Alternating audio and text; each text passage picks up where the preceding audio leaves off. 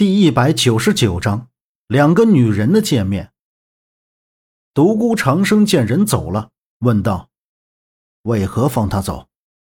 断魂看着他手中的剑，再三凝视，冷冷道：“我输了。”独孤长生走过去一瞧，断魂剑的剑刃上有一道浅浅的细细口子。断魂剑是用金刚陨铁打炼。坚韧无比，看来这萧平浪的傲剑诀已经到了巅峰。独孤长生看着断魂剑，眼神之中却是满满的担忧神色。一处地牢里，南宫子月被铁链锁着，禁锢在地牢之中。南宫子月神色憔悴，低着头靠在墙壁上。门吱呀一声被推开。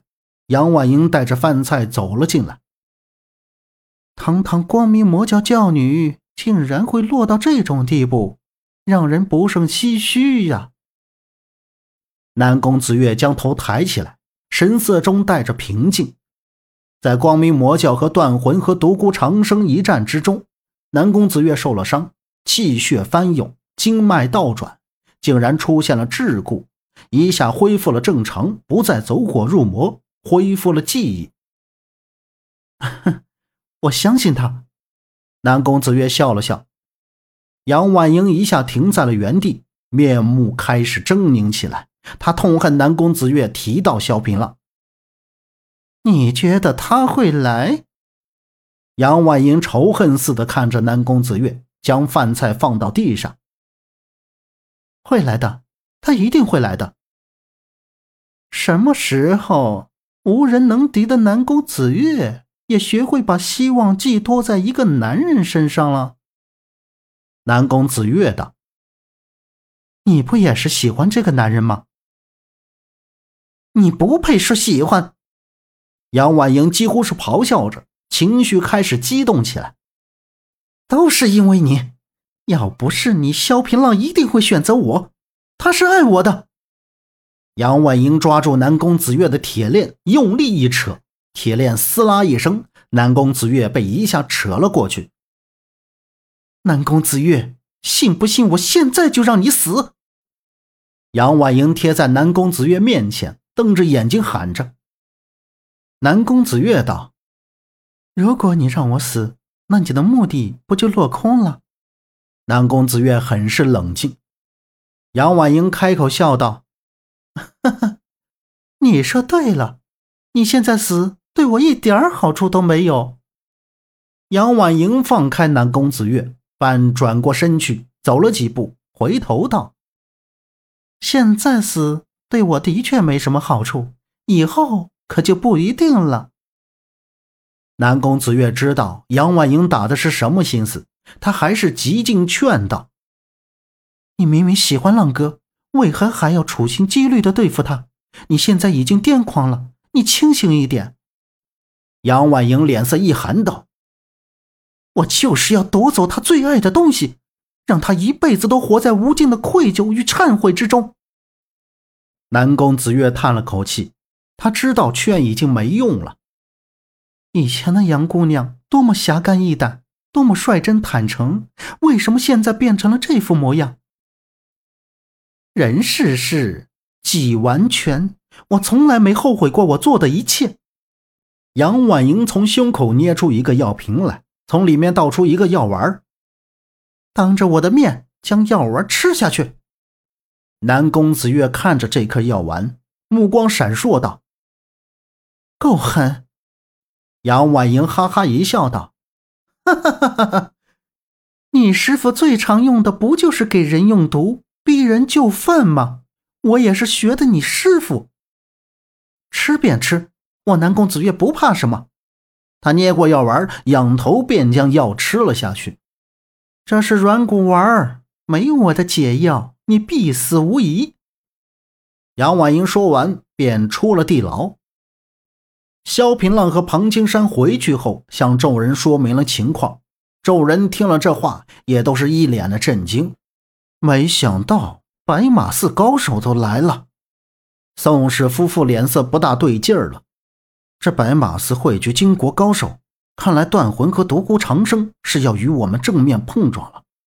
赵文浩一语中的，萧平浪忧心忡忡道：“我和断魂交过手，他的功夫又有长进，已经到了极其高绝的地步。”庞青山道：“可是你打败了他。”萧平浪摇摇头，伸出右手，手掌上有一条细如蚕丝的伤口。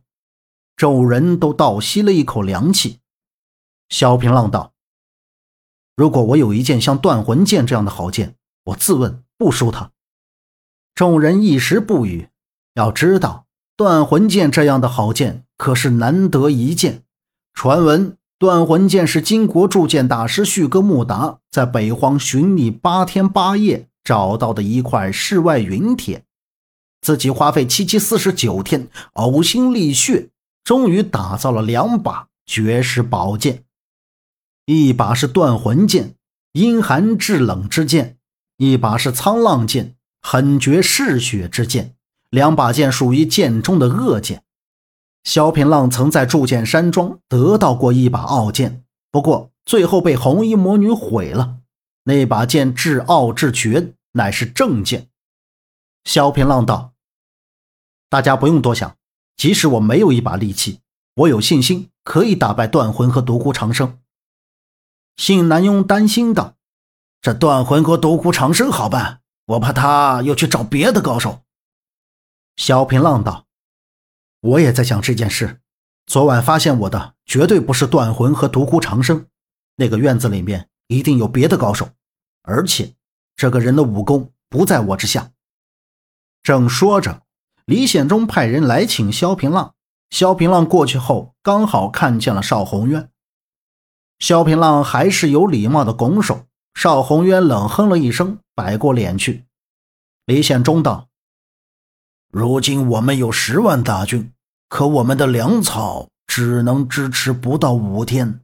如果我们不能速战速决，再拖下去，我们就会不战而退呀。”邵宏渊道：“我率部驻扎在二山头上，李将军一旦攻城。”我率军背后偷袭。